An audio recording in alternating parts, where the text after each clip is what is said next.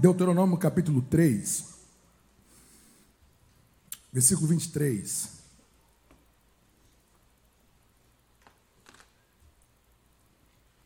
Diz assim: Também eu pedi graça ao Senhor no mesmo tempo, dizendo: Senhor Deus, já começaste a mostrar ao teu servo a tua grandeza e a tua forte mão. Pois que Deus há nos céus e na terra que possa fazer segundo as tuas obras e segundo os teus grandes feitos. Rogo-te que me deixes passar para que veja esta boa terra que está além do Jordão, essa boa montanha e o Líbano. Porém, o Senhor indignou-se muito contra mim por causa de vós e não me ouviu.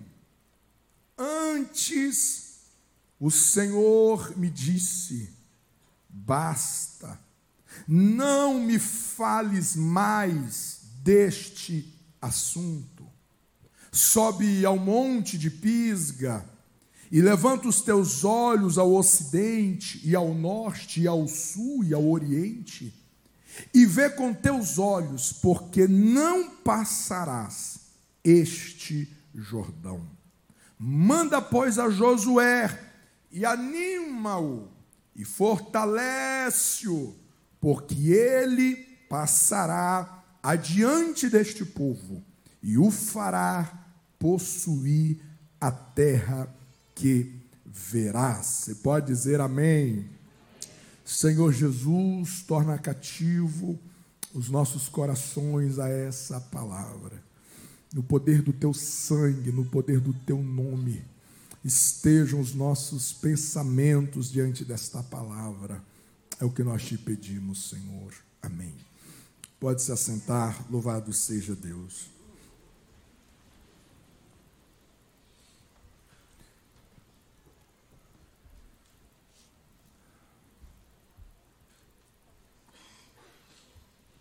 O único chamado de Cristo para nós não consiste em apenas nós sermos salvos. O chamado de Deus para cada um de nós não se resume exclusivamente em te salvar e te mandar para o céu. Se isso fosse o único objetivo da nossa salvação, sermos salvos do inferno, para sermos conduzidos ao céu, assim quando nós fôssemos aceitos por Cristo, no nosso novo nascimento, no nosso arrependimento, na nossa conversão, imediatamente nós seríamos transladados ou alguma coisa transportados para o céu. Mas mesmo após a nossa conversão, a nossa experiência de salvação, nós permanecemos aqui no mundo. Isso fala que nós devemos entender que o plano, chamado de Deus para nós não é apenas para a salvação, mas o desejo de Deus é que nós tenhamos aqui nessa vida, enquanto Ele não volta, enquanto que a morte não nos alcance, todos nós temos um chamado à plenitude da vida cristã. Jesus disse que Ele não veio apenas trazer vida, mas que Ele veio trazer vida e vida em abundância. O desejo de Deus não é apenas que você esteja vivo. O desejo de Cristo e todos os investimentos de Cristo através do seu sacrifício é para que você tenha recebido vida e que você cresça nessa vida. Que nós jamais venhamos permanecer como meninos, como crianças, como infantis aqui no mundo espiritual Recebemos vida e Deus deseja que essa vida se desenvolva. Ele deseja que essa vida chegue à sua maturidade. E aqui consiste a plenitude da vida cristã. Deus não quer que você seja apenas um homem casado. Deus não quer que você seja apenas um marido. Deus não quer que você seja apenas um pai. Deus não quer que você seja apenas uma mãe, uma mulher, uma esposa. Deus não quer que você seja apenas um cristão. Deus quer que você seja um homem pleno. Deus quer que você seja uma mulher plena. Deus quer que você seja um filho, uma filha plena, que você desenvolva a sua paternidade, a sua maternidade, a sua masculinidade, a sua feminilidade de uma maneira inteira, de uma maneira madura, que a gente chegue à estatura do que Deus tem para nós, do que Deus preparou para você viver aqui. Às vezes nós nos equivocamos muito quando nós falamos assim, é porque é impossível nós sermos perfeitos aqui nessa vida. E às vezes essa narrativa serve como uma justificativa para as nossas fraquezas, às vezes essa narrativa serve para justificar as nossas mediocridades. Então, deixa-me te falar algo que você não deveria esquecer. A Bíblia nos apresenta dois tipos de perfeição. Quantos tipos? Diga comigo: perfeição real e perfeição ideal. A perfeição ideal é aquela perfeição que Paulo vai dizer aos Filipenses que eu ainda não alcancei, mas uma coisa eu faço, eu esqueço as coisas que para trás ficam e eu prossigo para o alvo. Essa perfeição ideal está ali na frente. Mas Paulo, no mesmo capítulo, ele não fala apenas da perfeição ideal, ele fala da perfeição real. E o que é a perfeição real? A perfeição real são os níveis que nós vamos galgando na vida cristã. E são níveis que precisa ser chegado no seu nível máximo de expressão. Eu quero uh, simbolizar isso de uma maneira muito prática. Quando você nasceu, quando você nasceu, o médico lhe pega e, ou a médica, e você recebe umas boas-vindas a este mundo, recebendo um tapa nas suas nádegas. E então você começa a chorar e o médico te pega e, e aperta e vira de cabeça e mexe no pé e mexe, parece que ele vai estrangular o bebê. Aí ele pega esse bebê depois de apalpar e fazer toda uma perícia clínica ali, ele entrega para a mãe e diz o que para a mãe? Parabéns, mãe. Não é que é bonito, né? Porque, enfim. Mas, parabéns, mãe, porque o seu filho é perfeito. Perfeito. Não sabe falar. Perfeito. Não tem coordenação motora desenvolvida. Perfeito, não anda sozinho. Mas é perfeito. É perfeito pelos nove meses de vida que ele tem. Essa perfeição ela é real. O tempo de vida que ele tem, ele é perfeitamente perfeito. Não é perfeito no sentido do ideal de uma pessoa adulta que chegou no desenvolvimento de todos os seus órgãos e assim por diante, mas ele é perfeito pelo tanto de vida que ele tem. Deus exige essa perfeição real, minha e tua. Essa perfeição que fala da sua maturidade diante daquilo que você já ouviu, diante daquilo que você já aprendeu. Existe uma perfeição real, que é uma plenitude que Deus vai nos chamando de níveis e níveis, níveis e níveis. A plenitude da vida cristã é um chamado para aqui e para agora. O chamado à plenitude cristã, de eu ter exercitado a minha vida nos meus talentos, nos meus dons, é o chamado para aqui e agora. É o chamado de todos nós. a nossa plenitude.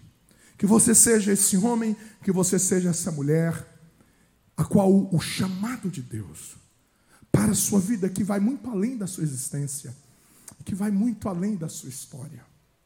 É o chamado de todos nós.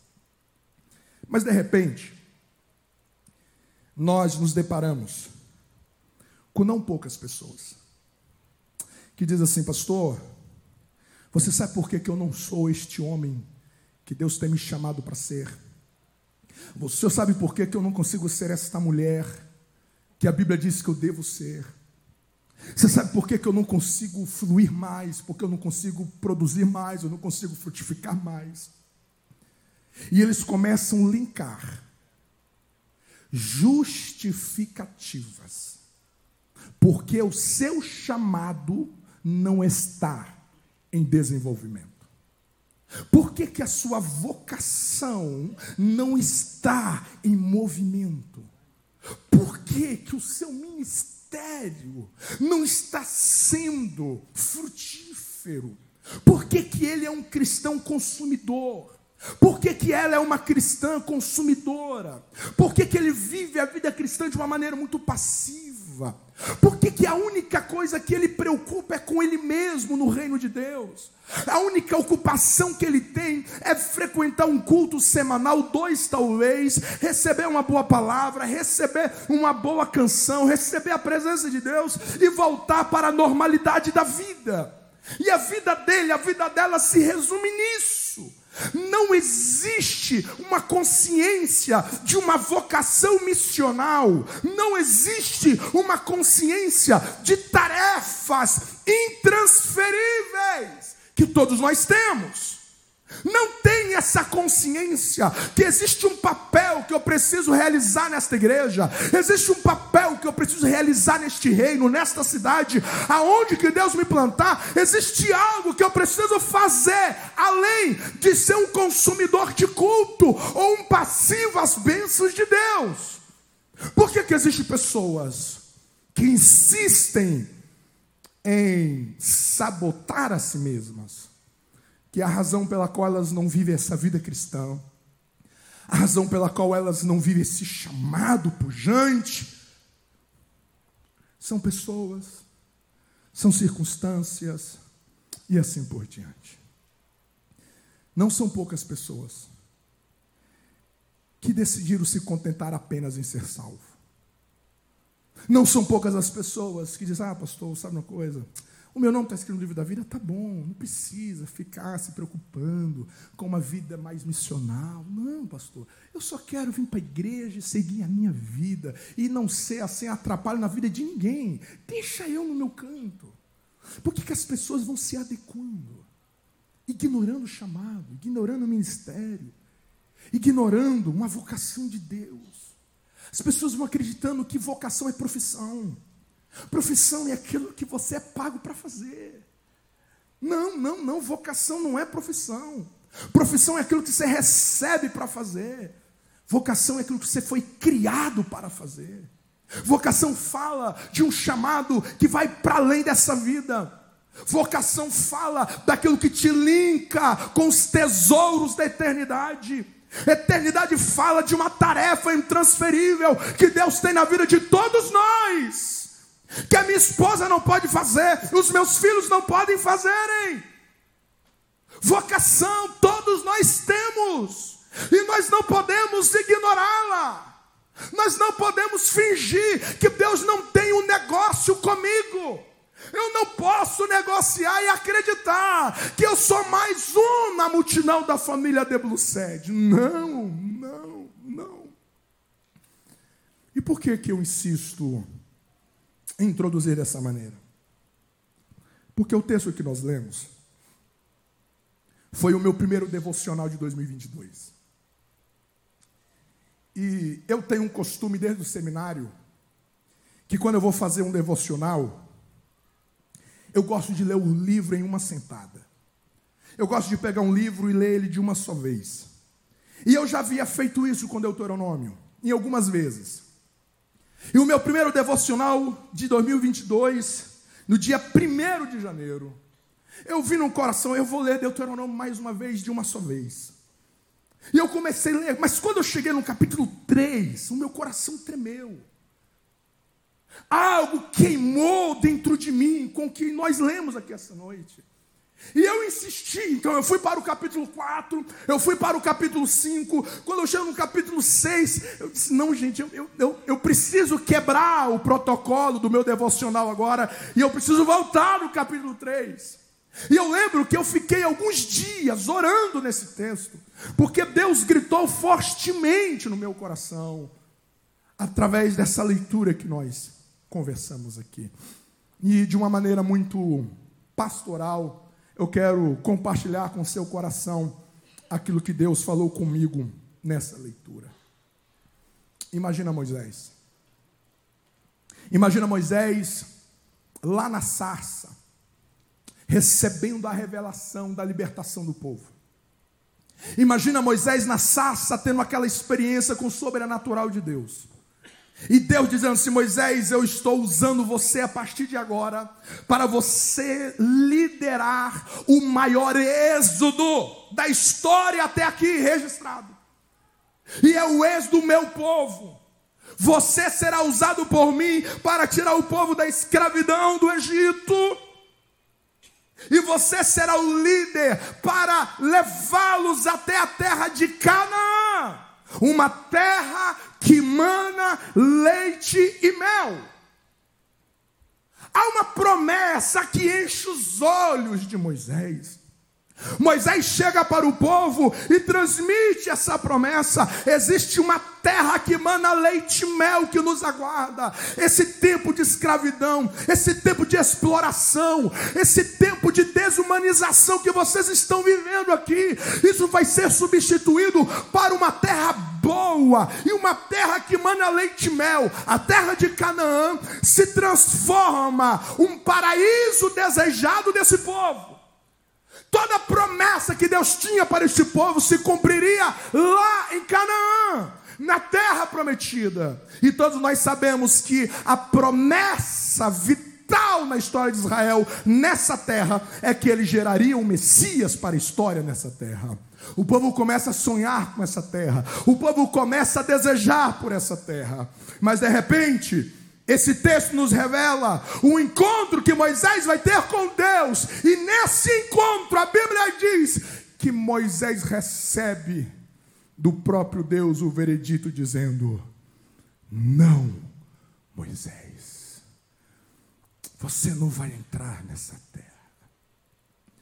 Eu não sei como que Moisés dormiu essa noite. Uma vida inteira sonhando. Uma vida inteira aspirando por este lugar. Um tempo, um tempo de, de, de desfrute, um tempo de grandezas. Mas Deus disse: Não, Moisés, você não vai entrar. E a, e a pergunta que eu faço é: quem é responsável por isso? Será que Moisés não entra por causa de Faraó? Faraó é o culpado porque Moisés não entrou na terra. Moisés, Faraó é culpado por Moisés não desfrutar da terra que manda leite e mel. Será que foram os egípcios? Não, não, não. O único responsável por ele não entrar nessa terra foi ele mesmo. Foi ele mesmo. Sabe o que Deus grita no meu coração? Que existem algumas coisas que nós vamos fazendo ao longo do caminho, que nós vamos apequenando o que Deus tem para nós. Ei, ei, ei, eu não estou falando de salvação. Moisés foi salvo.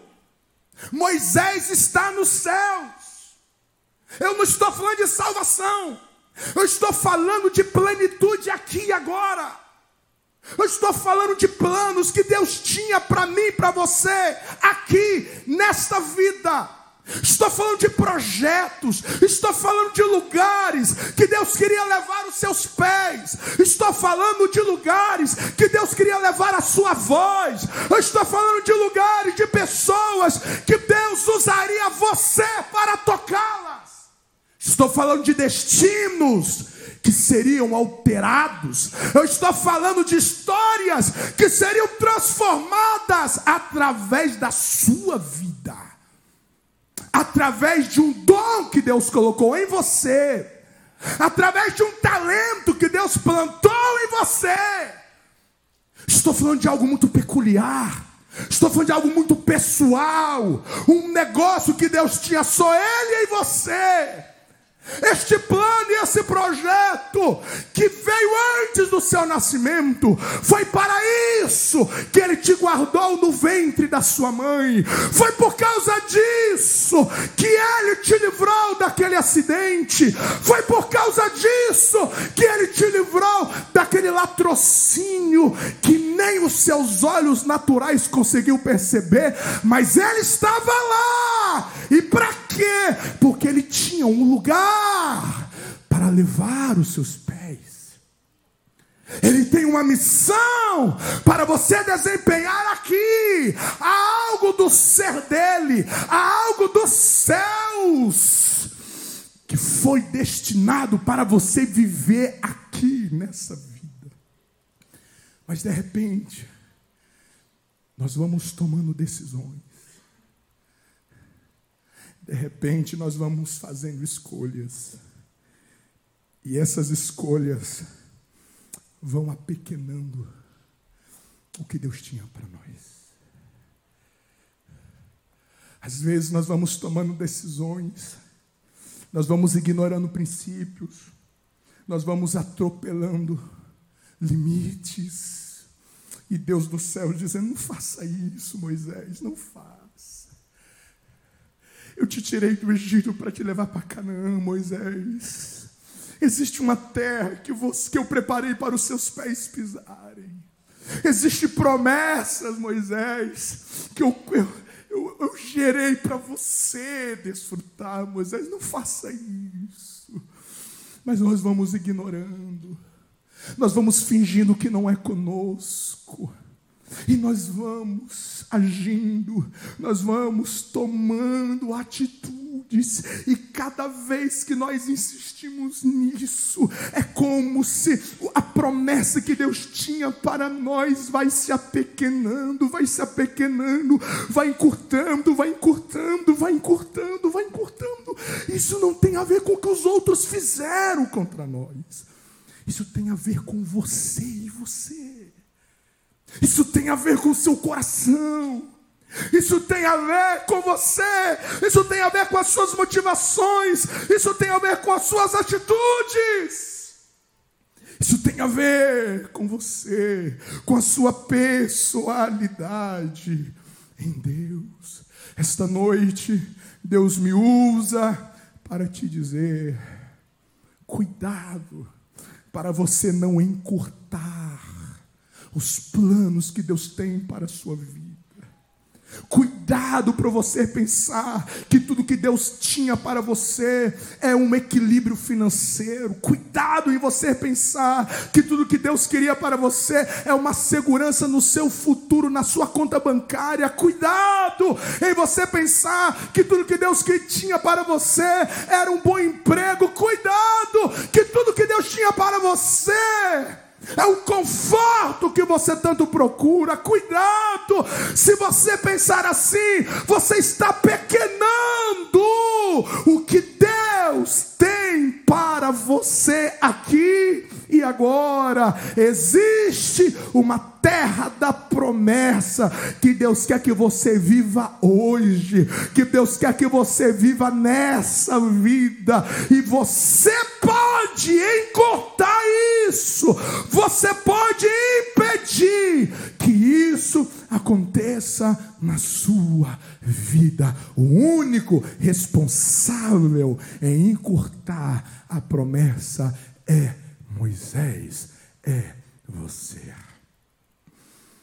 À medida que você vai tratando a sua esposa, a maneira com que você vai tratando o seu marido, a maneira com que você vai tratando os seus pais, a maneira com que você vai tratando as escrituras, a maneira com que você vai tratando a igreja, a maneira com que você vai tratando o reino, a maneira com que você vai tratando a vida. Isso vai definindo aonde que os seus pés chegarão. Esta noite eu venho te dizer que se depender de Deus, você chegará aonde que ele prometeu. Se depender dos céus, você chegará no lugar mais alto planejado para você e para a sua descendência.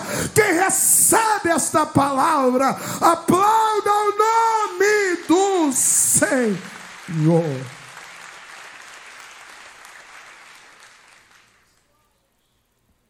Existem pessoas, existem pessoas que o máximo que elas terão é ver de longe. O máximo que elas poderão fazer. Elas olharam e disseram: Nossa, como que aquela pessoa é abençoada por Deus. Como que aquele homem é usado por Deus? Nossa, como que aquele jovem, como que aquela jovem, como que aqueles filhos são abençoadíssimos. Nossa, como que aquele casal é poderosamente usados por Deus. O máximo que você terá é assistir de longe. E Deus está gritando: "Você não era para você ver de longe" era para você ser como, era para você chegar aonde que eles chegaram, era para você estar desfrutando daquela autoridade, era para você estar desfrutando daquele dom, era para você estar desfrutando daquela paz, era para você estar desfrutando daquela alegria, era você está desfrutando, Moisés, mas você tomou decisões equivocadas demais. Então apenas olha de longe, porque é tudo que você terá. Aí alguém diz assim, pastor, Deus não foi muito injusto com Moisés. 40 anos. Olha o que este homem sofreu. E de repente, ele fere uma rocha. Embora que se você estudar de maneira pormenor, você verá que Moisés é reprovado não é por ter, ter tocado na rocha. Até porque que quando Deus vai reprová-lo, Deus nem fala disso. Mas percebe como que algo na vida de Moisés vai sendo um ciclo impositivo. Nós conhecemos Moisés no Egito. Como? Matando um egípcio. Diga comigo, ira assassina. Ele matou, ele cirou. Ele cirou contra o egípcio e o mata. Quando ele vê um egípcio maltratando um dos seus patriotas. De repente você encontra Moisés irando diante de Faraó. Diga comigo, ira desnecessária. Para que irá com Faraó, Moisés? Eu já disse ao seu coração que eu endurecerei o coração dele para que venha mostrar as minhas maravilhas sobre o Egito. Para que irá? Mas ele ira, uma ira desnecessária. Aí de repente nós olhamos para Moisés e nós vemos ele descer do monte e ele se ira e quebra as tábuas da lei. Diga comigo, ira destrutiva Por último, você tem Moisés irando, tocando na rocha enquanto Deus disse: fale a rocha. Mas ele se ira, diga comigo, ira rebelde. Deus disse: para, Moisés, acabou. Olha o ciclo que você vem vindo. Não, as pessoas não apequenam o que Deus tem para elas de uma noite para o dia. As pessoas não apequenam a promessa, falhando hoje, vacilou hoje, vacilou amanhã. Não, não, não, não, não, não. É um ciclo, é uma rotina de negligência, de dizer não para o chamado de todas as vezes que houve uma pregação sobre missão, ele finge que não é com ele, ela finge que não é com ela. Não, Deus não tem nada conosco. O que Deus tem para nós é assistir cultos. E vai passando o tempo, e vai passando o tempo, e vai passando o tempo, ele vai quebrando princípios dentro de casa, e ele vai repetindo isso, ela vai repetindo isso, e vai indo, e vai virando um ciclo. E a Bíblia diz que Deus, ele é tardio em irar-se. A Bíblia diz que Deus é longânimo, e a vida vai passando, passa um ano, passa dois anos, faz três anos, quatro anos, e as pessoas não mudam. As pessoas não se arrependem dos seus pecados. As pessoas não saem da sua apostasia, não saem da frieza da alma não reagem ao Espírito Santo, não reagem à oração, não reagem à santificação, não reagem à cruz de Cristo, e passa dias e passa meses, e vai se tornando um ciclo equivocado, e este homem continua maltratando essa mulher, e essa mulher continua desonrando este homem, e esses filhos continuam desonrando os pais, e esse cristão continua não buscando o reino de Deus Deus como a sua prioridade. E vai passando dias, e vão passando semanas, meses, anos. Chega uma hora que Deus diz: Basta, Moisés! Não fale mais nisso. Você não vai desfrutar do que eu preparei para você. Você acha que tudo que eu tinha era esse carro? Você acha que tudo que eu tinha era esse salário? Você acha que tudo que eu tinha são essas migalhas que você está vivendo? Ah, se você soubesse. Alamurendansterov forgidinando luz amanda sal. Ah, se você soubesse o lugar que eu tinha preparado para a tua alma desfrutar de mim. Ah, se você soubesse do que eu tinha preparado para a sua alma experimentar de mim, você olharia onde que você está e você chamaria isso de deserto, mas o que eu tinha preparado para você era uma terra que emana leite mel. E as pessoas vão ignorando. Chega um dia que Deus disse: basta. Esta noite Deus grita ao meu coração: cuidado com os ciclos que se repetem na sua vida. Cuidado com aquelas áreas que a sua esposa insiste em dizer que você precisa mudar.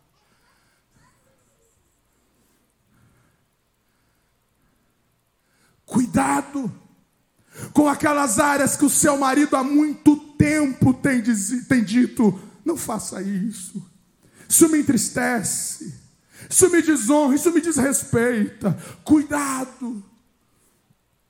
Cuidado com as decisões que você toma no oculto, porque você percebe que Moisés era é reprovado no, no oculto, no secreto. Cuidado com o que você faz, com as motivações que você faz. Cuidado. Cuidado com esses ciclos impositivos, porque esses ciclos, esses ciclos, esses ciclos, eles podem paralisar aonde é que Deus quer que você chegue, quanto homem e quanto mulher. Alguém me entende? Diga amém. Olhe para o texto e aprenda que as nossas maiores experiências com Deus não nos tornam filhos favoritos. Gente, se tinha alguém nessa multidão que tinha intimidade com Deus, era Moisés. Ninguém da antiga aliança teve uma intimidade tão profunda com Deus. Ninguém. Ninguém. Mas mesmo tendo esse currículo, mesmo tendo esse currículo, não fez Deus tratá-lo como um queridinho. Não vou tocar em você porque você é um pregador. Não vou tocar em você porque você é um pastor. Eu não vou exigir pureza, santidade, porque você está aqui há tanto tempo. Ah, eu não eu vou relevar, eu vou ignorar esse princípio que você está quebrando, porque afinal você já acertou tanto comigo. Você já trouxe tantas bênçãos para mim, então sabe uma coisa? Eu vou fazer de conta que você nem fez. Não, não, não, não. A santidade de Deus é sem parcialidade. Não pense que existe algum filho favorito aqui, que as quebras de princípios farão Deus ignorá-los. Os seus números de ontem, os seus números do passado não são suficientes para te inocentar com o princípio que você quebra hoje.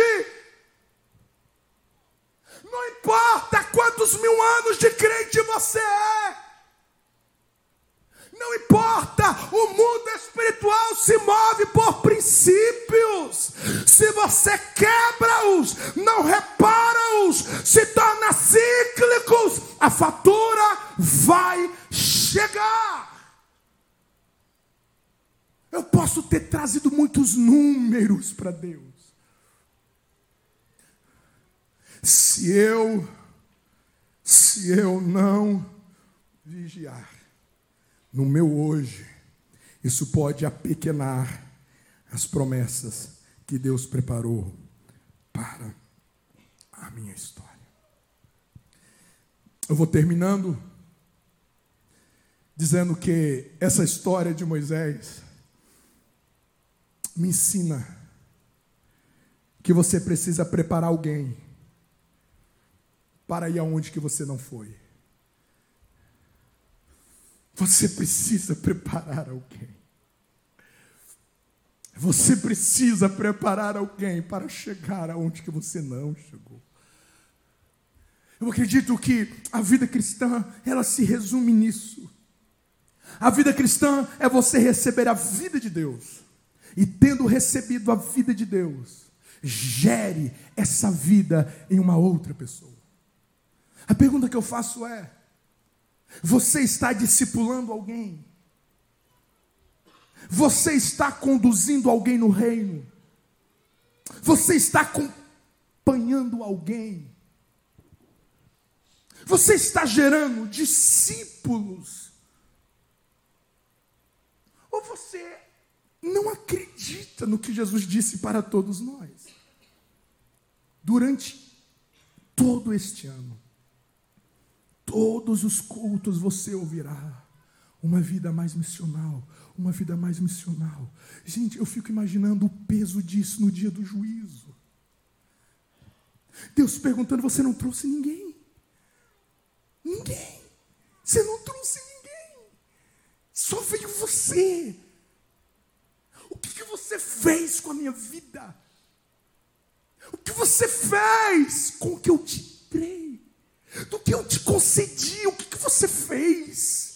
Como que você ousa viver o tempo que você viveu de crente, viver o tempo que você viveu na vida cristã e você não trazer ninguém? Quem que você inspirou para ir mais longe? Quem que você inspirou para orar mais do que você ora? Quem que você inspirou para se apaixonar pelas escrituras mais do que você? Quem que você inspirou para adorar com mais encanto do que você? Quem que você inspirou para amar a Jesus mais do que você ama? Quem que você inspirou?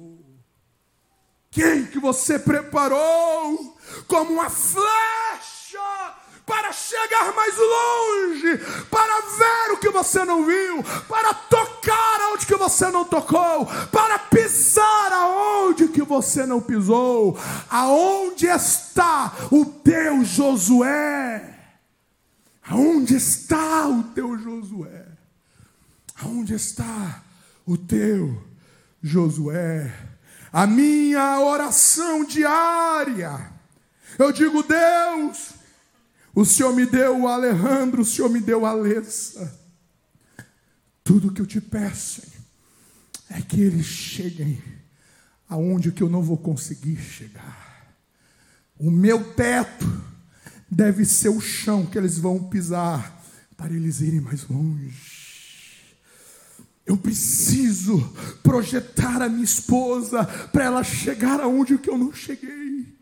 Eu preciso projetar aquelas pessoas que estão à minha volta, que andam comigo, que peçam os meus conselhos. Eu preciso inspirá-los a chegar ao nível que eu ainda não cheguei. Um amor que eu ainda não cheguei. Você precisa encorajar alguém, você precisa inspirar alguém, você precisa, você precisa, você precisa. Pelo amor de Jesus Cristo, não gerem pessoas com a sua mesma visão, não gerem pessoas com o mesmo nível de vida que você vive. Olha o que Jesus fez. Jesus vem e salva os seus discípulos. Jesus vem e salva a sua igreja. E diz assim: vocês farão obras maiores do que as minhas. Jesus prepara a igreja para a igreja ir mais longe do que ele foi no tempo e no espaço. Paulo vem para gerar um Timóteo. Ei, você precisa gerar alguém que vai mais longe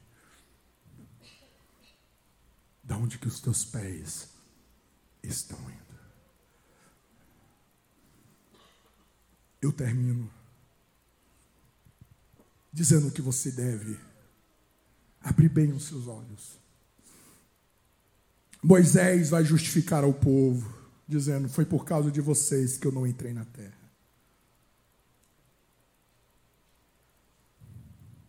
Não deixe que ninguém lhe faça desviar do seu propósito. As pessoas vão falhar com você. As pessoas vão trair a sua confiança. As pessoas serão falsas com você. As pessoas vão te ignorar. As pessoas vão falar mal. As pessoas serão justas. Mesmo que essas sejam tudo isso, não se justifica você apequenar a promessa. Não se justifica você permitir sair da rota do que Deus te chamou para ser, do que Deus te chamou para viver. Eu louvo a Deus, porque antes de Moisés morrer, Moisés profetiza dizendo: virá um profeta no meio do povo. Virá um profeta no meio de vós.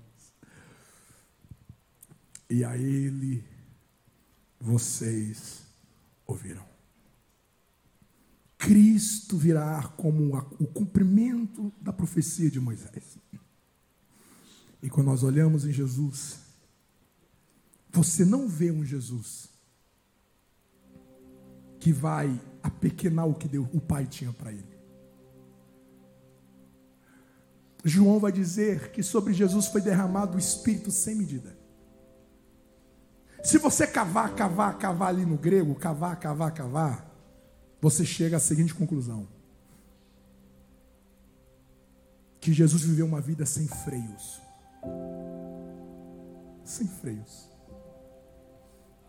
Tudo que Deus tinha para Jesus não tinha nenhum freio, passava livremente. É isso que Deus quer de nós o que Deus tem para a sua vida, o que Deus tem para a sua história. Ah, que isso venha sem freios, que a gente não apresenta freios, resistências, que a gente não venha querer apequenar isso. Não, não, não. Deus, o, tudo que o Senhor quer que eu viva quanto homem, tudo que o Senhor quer que eu viva quanto mulher, tudo que o Senhor quer que eu viva quanto mãe, quanto pai, eu viverei. Não vão apequenar.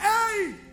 Se em Moisés nós aprendemos que é possível nós apequenarmos o que Deus tem para nós quanto vida cristã, Jesus nos ensina através da parábola dos talentos que é possível você expandir o que Deus tem para você. Porque aquele que pegou cinco talentos e devolveu dez, termina a história com onze talentos. É possível você expandir, é possível você multiplicar, é possível, é possível, é possível. Na história de Moisés, a gente aprende que não são apenas com seus pontos fracos que você precisa tomar cuidado. Isso a gente ouve muito em nossas pregações. Cuidado com seus pontos fracos. Cuidado com as suas fraquezas. É verdade, também, também, também. Mas Moisés me ensina que você precisa também tomar cuidado nos seus pontos fortes. Porque Moisés é o único homem na Bíblia que recebe o predicativo, o homem mais manso da terra. E sendo o homem mais manso da terra, ele falha na sua ira. No ponto mais forte da sua história, ele falha. Cuidado com aquilo que você acha que você é muito bom. E você é bom mesmo. Você é bom mesmo nisso. Cuidado. Porque Deus pode, o diabo pode fazer você falhar nos seus pontos fortes. Cuidado! Quando você olha para as fraquezas do outro e diz: Eu nunca vou fazer isso. Eu nunca vou falhar. Assim, cuidado. Porque naquilo que você julga ser muito forte, poderá ser a brecha que o diabo terá para lhe fazer vacilar. Em nome de Jesus, esta noite eu venho trazer uma palavra de graça para o seu coração. Leve a sério o seu chamado. Leve a sério a sua vocação. O que Deus falou sobre ti, o que Deus falou para você, ainda permanece em pé. Leve isso a sério. Leve isso com muita diligência. E Deus esta noite está dizendo para alguém: torna-te hoje para Deus. Antes que o basta de Deus seja gritado na sua direção. Antes que Deus diz assim: acabou, não mais, não mais, vai ser salvo no arrebatamento, se permanecer diante de mim, vai ser salvo, mas não viverá mais a plenitude do que eu preparei, porque adiou demais, protelou demais, ignorou demais, demais, demais, demais. Abrace tudo o que Deus tem para a sua vida hoje. Desperta a sua alma, desperta o seu coração, desperta o teu espírito esta noite e diga para você mesmo: há uma nova terra me esperando, há um novo nível me esperando, há uma nova dimensão me esperando. Eu não deixarei ninguém, eu não permitirei que nada atrapalhe eu chegar aonde que Deus planejou para mim. Eu chegarei lá para a glória de Deus.